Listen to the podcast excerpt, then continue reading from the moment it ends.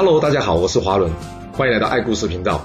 我将古文历史转换成白话故事，希望能让大家呢更容易去了解前人的经验以及智慧。那让我们一起来听故事吧。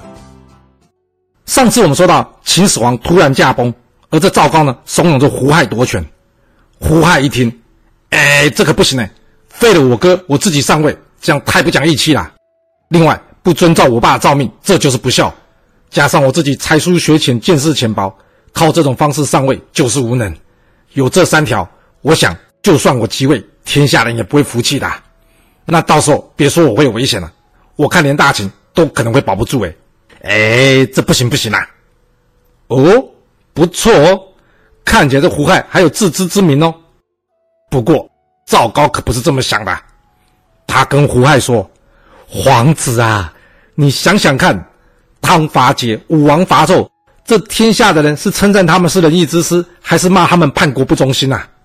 还有这魏国国君杀了自己的老爸，大家后来也不都是称赞他吗？哎，你知道，连孔子也没有说他不孝顺哎。所谓成大事者不拘小节，行大德的人呐、啊，不用再三谦让。所以公子啊，你千万别因小失大，在这关键的时候犹豫不决，不然将来你会后悔莫及呀。哎，坏蛋要做坏事哦，总是能说出一番歪理。不过这里要先补充一下，赵高说的魏国国君呐、啊，应该指的是我们之前在春秋第一百零九集中所讲的父子争国的故事啊。这孔子哪里有说过魏出公没有不孝顺呐？这根本是胡扯乱比喻啊！那胡亥听完之后，他会接受赵高建议吗？这胡亥在想想之后呢，他长叹了一口气，回复赵高说：“赵高。”我爸的死讯到现在都还没发上，而且也还没下葬哎，这事我们不好现在去打扰丞相李斯吧？这赵高一听，成啊，胡亥没有说不要，只有说不方便打扰李斯，那就表示他接受了，所以他马上补刀说：“皇子，这件事刻不容缓，晚了就很可能错失良机啊！”没错，您说的没错，这件事我们还需要丞相李斯的协助，要不？这件事您先不要出面，让我去跟李斯商量商量，再看看我们后续要如何进行，这样你的风险也会低一点。这胡亥听完之后，他点了点头，让赵高全权处理这件事啊。这赵高在见到李斯之后呢，他直接打开天窗说亮话，告诉李斯：“丞相，陛下死之前有封诏书是要发给扶苏，请他回来主持陛下的安葬仪式啊。不过这信还没有寄出去之前，陛下就已经归天了。”现在这封诏书在胡亥手中，换句话说，这天下是归扶苏还是归胡亥，就在丞相你跟我的一句话之间啊。我今天来就是想听听丞相你的意思怎么样。这李斯一听，陛下有诏书啊，那就照着做啊。什么我的意思怎么样啊？你知道你这句话可是大逆不道的吗？这赵高冷冷的笑着对李斯说：“我当然知道啊。”但要是没有我的大逆不道，丞相，你跟我的人头恐怕都难保吧？丞相啊，你真的确定你刚刚说的话你要照着做吗？听到这，李斯愣了一下。这赵高接着说啊，丞相，要是您听不明白，那我就把话说的明白一点吧。丞相啊，不管是能力、功劳、深谋远虑。百姓支持，甚至皇子扶苏的信赖，这五点，我请问你，你有哪一点可以胜得过蒙恬呢？这李斯被赵高这么一问啊，当场哑口无言，不知道如何回答。接着赵高说啊，丞相，我虽然只是一名小小的官吏，但也在朝二十多年了。这二十多年间，我看过有多少的丞相功臣被罢免，那我请问你们。他们有谁能将自己的功业传给自己的下一代？没有，他们最后全部都会被杀，不是吗？这一点您应该也很清楚吧？那您觉得扶苏会不会罢免你丞相位置而任用蒙恬呢？一旦您被罢免了，您觉得您会有好下场吗？别的不说，就当初您反对陛下交给蒙恬三十万大军，您觉得？蒙恬不会把你视为政敌，他会放过您吗？丞相，要是您还想要善终，还想要活着告老还乡，您说皇子胡亥是不是皇帝继承人的最佳人选啊？胡亥是陛下二十多位儿子之中最为仁慈敦厚，而且礼贤下士。虽然他不善于言辞，但是是非黑白还是能分辨的。您真的不考虑让胡亥即位为二世皇帝吗？其实赵高没说出口的事：“哎，你看这胡亥多好控制哦，你确定不要选他吗？”听到这，李斯停顿了许久，在思考了好一会之后，他叹了口气，回答赵高说：“哎，我原本只是楚国上蔡的一名小官吏，承蒙陛下的赏识，才能担任秦国丞相，并且获封为通侯。现在陛下将国家存亡的安危交到我的手上。”我怎么可能因为怕死就辜负他呢？所谓忠臣不怕死，怕死非忠臣。你要我违背陛下的意志，糟糕，这点我李斯做不到啊！这话你就不要再说了。再说我们两个都会有罪的。咦，没想到李斯这么有骨气哦，竟然拒绝赵高利益的诱惑。那听到这，换做你是赵高，你该怎么做呢？闭上嘴离开。那你就太低估赵高或是李斯啦。所谓听话听背后，还要看动作。这赵高听到李斯一句“再说我们俩都会有罪的”，这表示李斯已经动摇了，他已经有了犯罪的倾向了。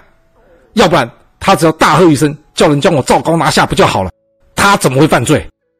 他跟我赵高非亲非故，我又威胁不了他，他为什么要提醒我，还要放我一马呢？哼！李斯嘴巴这么说，但实际上却没有任何制裁我赵高大逆不道的行动。换句话说，这李斯并不反对胡亥上位，只是我赵高还没有把条件给说出来，他不好判断吧。不过，筹码是不能随便乱丢的，要不然这生意就亏大了。于是，赵高接着对李斯说：“丞相啊，聪明的人呢都能见微知著，顺应时势。我看您是个聪明人。”怎么这件事您却这么迟钝呢？这李斯回答赵高说：“之前晋国更换太子，三代不得安宁。齐桓公为了夺位，杀了自己哥哥；商纣王杀了自己的亲戚，又不听大臣劝谏，最后搞到商朝灭亡。这三件事都说明了，只要违反天意，最后连宗庙都难保。”哎，这是什么举例啊？齐桓公跟这件事有什么关系啊？而且他杀了他哥之后，还得到春秋五霸的美名，不是吗？所以。你听出来李斯真的想说是什么吗？这李斯接着跟赵高说：“赵高，我怎么说都还是一个人呐、你说的这种事我真的做不出来啊。”听到李斯的回答之后，赵高心里知道了，这比喻都乱比喻，那这件事差不多成了啦。没错，李斯真的是不排斥让胡亥上位啊，因为就他刚刚说的那句“再说我们两个都会有罪”，然而。他还在继续跟我聊啊，换句话说，他的心里已经同意这件事啦，只是还不肯松口而已啦。这时，赵高心里想：嗯，是时候该亮出筹码来了。于是，他跟李斯说：“丞相，若是您接受我的计划，您通侯的位置，绝对是可以保存，并且世代相传的。不过，要是您不答应，我们俩这密不发丧、隐瞒诏书的行为啊，将来……”一旦被扶苏知道，难免他不会心生怀疑。到时候别说我们自己啊，恐怕家人子孙都会遭殃啊！您是聪明人，我就听您的一句话，您答应还是不答应呢、啊？听到这，李斯仰天长叹，并且流下眼泪，说道：“天哪，你为什么让我活在这乱世之中啊？看来我已经无法以死表明我的忠心了。您可以告诉我。”我到底该怎么做吗？看着李斯，赵高上前轻轻拍拍李斯的肩膀，跟他说：“若是您同意，这胡亥就是天子啊，而我这趟来就是来向您传达天子的意思，也就是天意啊。”说完，李斯点了点头，表示接受赵高的意见啊。这李斯没想到的是，他这一点头，除了成就了史称沙丘之变的事件之外，更让秦国历史。与他自己的命运快速走向了转捩点啊！这赵高回去之后，胡亥赶紧上前紧张问他说：“哎，怎么样？李斯怎么说啊？”这赵高不疾不徐的回答胡亥说：“我跟丞相说，我是奉您的懿旨前来的。这丞相在知道之后呢，他便欣然答应我的建议啊。这胡亥一听，他整个人都飘了起来。不会吧？真的假的？我要当皇帝嘞！这赵高点了点头，跟他说：“是真的。不过在这之前，还有些工作需要完成呢、那什么工作呢？哎，这跟胡亥没关系，只要赵高去处理就可以了。因为这时候的胡亥，脑袋里面想的只有当上皇帝的画面啊，哪里还能想到其他事情呢、这赵高在跟李斯商量之后呢，他们俩决定对外谎称。”秦始皇在死之前呢，下诏给李斯立胡亥为太子，并且另外立了一道诏书送给了秦始皇的长子扶苏。这诏书上说道：扶苏蒙恬率领数十万秦军攻打匈奴，花了十年，搞死一大堆士兵，然而却无法推进为国家立功。更糟糕的是，扶苏还因为我不让他回来当太子呢，多次诽谤我，这根本就是个不孝子的行为。另外，蒙恬明明知道扶苏做的不好，也不劝谏他，一样也赐死。至于蒙恬死后呢，他的兵权呢，则交给这壁将武成侯王离，也就是名将王翦的儿子。在看到诏书之后，扶苏痛哭流涕，并且打算拔剑自刎。而这时，蒙恬上前阻止他说：“皇子不对啊，这件事事有蹊跷啊！你想，虽然陛下未立有太子，但是陛下将三十万秦国军队部队交给我蒙恬，并且让您负责监军。这三十万大军往前可以灭了匈奴，但往后也可以危及朝廷啊！”陛下把这重责大任交给我们俩，那就表示陛下对我们两个的信任，怎么可能随随便便派一位使者来就要取我们两个性命呢？这当中恐怕有诈啊！皇子，我建议您先请示陛下，在确认这件事之后再死不迟啊！这一旁由赵高派出去的使者见到这状况之后呢，开始酸言酸语的催促扶苏说：“哎呦，怕死就怕死，还请示什么啊？想要拖延还是想要造反哦？”听到这，扶苏跟蒙恬说。蒙将军，人家说父要子亡，子不亡不孝。这诏书上的意见是真的。我爸要我死，若我不愿意，还要去请示，这将来恐怕会留下不孝的污名啊！这不是我扶苏的为人。说完，他转身拔剑，唰的一声，结束了他的一生。那蒙恬呢？蒙恬才没他那么傻了。蒙恬不肯自杀。那这使者要自己动手除掉蒙恬吗？不要为难人家了啦，人家蒙恬可是大将军呢，他怎么可能打得过他呢？而且旁边还有人在看呢、这要是弄不好，蒙恬真的兵变了怎么办？所以这个使者呢，该依照标准作业流程，对这不愿自尽的蒙恬呢，他下令来、啊，将这蒙恬逮捕，囚禁在这扬州，听候发落。那很快的，这使者将扶苏自尽以及蒙恬被关的消息呢，传回到胡亥这。胡亥、李斯、赵高这三个人一听。开心啦！哇，想不到事情进行这么顺利耶。不过，真的这么顺利吗？真的啦。这当中唯一的小插曲就是呢，因为当时正值夏天呐、而依据《史记》的记载，载着秦始皇的温凉车啊发出了臭味。这许多人认为呢，当时应该是秦始皇尸体开始腐烂发臭了。所以呢，李斯等人呢叫人拿了一担的鲍鱼呢放在这车上，让这鲍鱼臭味呢来掩盖这秦始皇的尸臭。也有传说啊。李斯是将那条捕到的大鱼啊挂在车队前面，让这条腐烂发臭的大鱼气味啊来掩盖秦始皇的尸臭啊。哎，不过这点听起来怪怪的啦。第一，就算从秦始皇去世沙丘宫殿计算啊，这最近的海边到这里的直线距离啊，可是超过三百公里。啊，他们是去哪里生出这一弹的鲍鱼啦？还有第二，啊，真的这么臭？你当大臣们都傻了？大家不会觉得怪怪的吗？所以啊。有没有一种可能啊？这鲍鱼啊，就像是人家说的，其实啊，并不是我们现在所说的鲍鱼啊，而是古代对咸鱼或是腌制鱼类的称呼啊。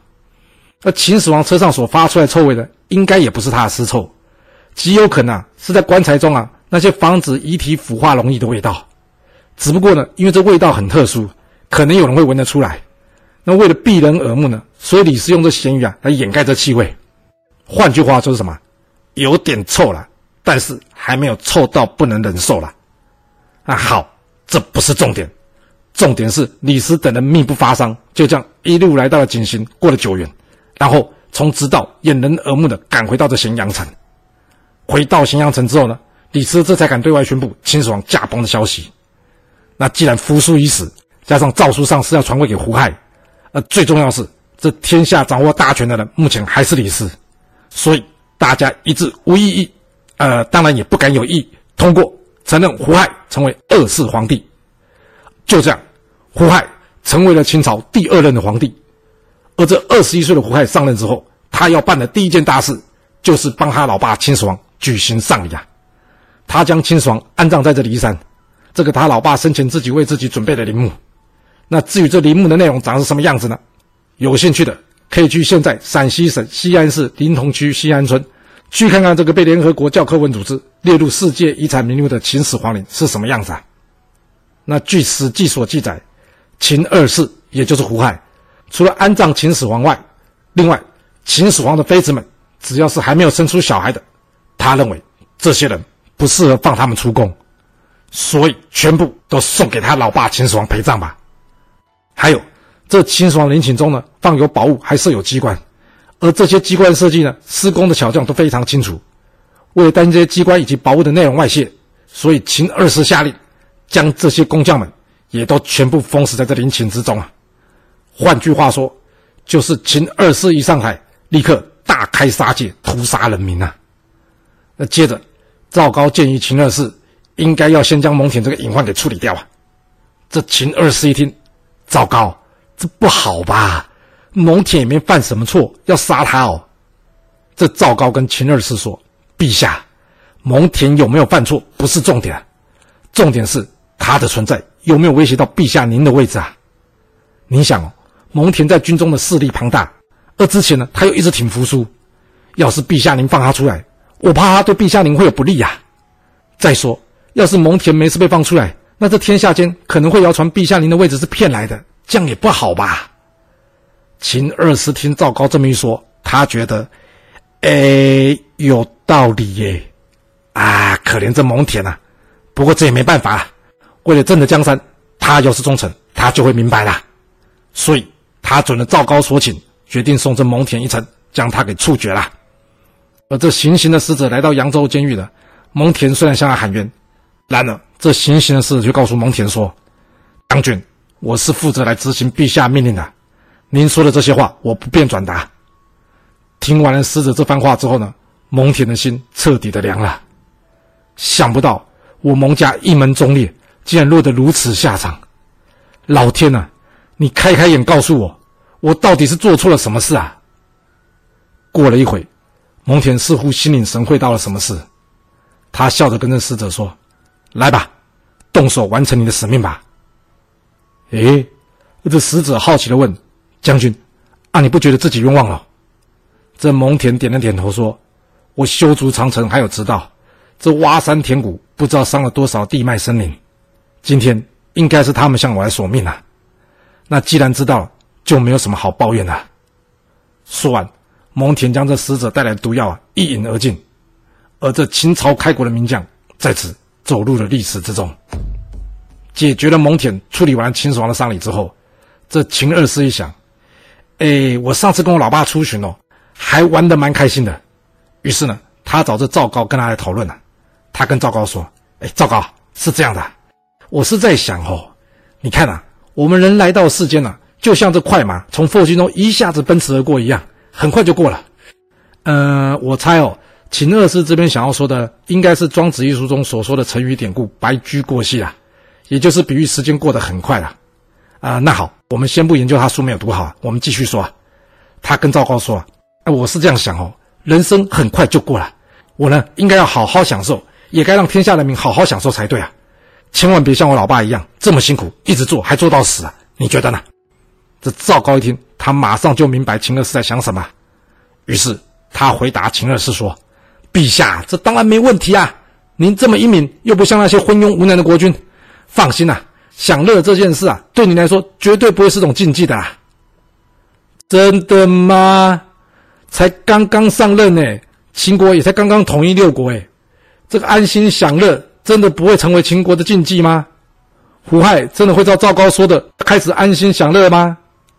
这故事会如何的发展呢？我们要到下次才能跟各位说喽。好了。我们今天就先说到这。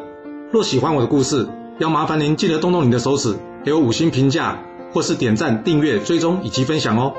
当然，也欢迎您留言分享你对这一集的想法，或是你也可以请我喝一杯咖啡或是饮料，让我有持续创作的动力。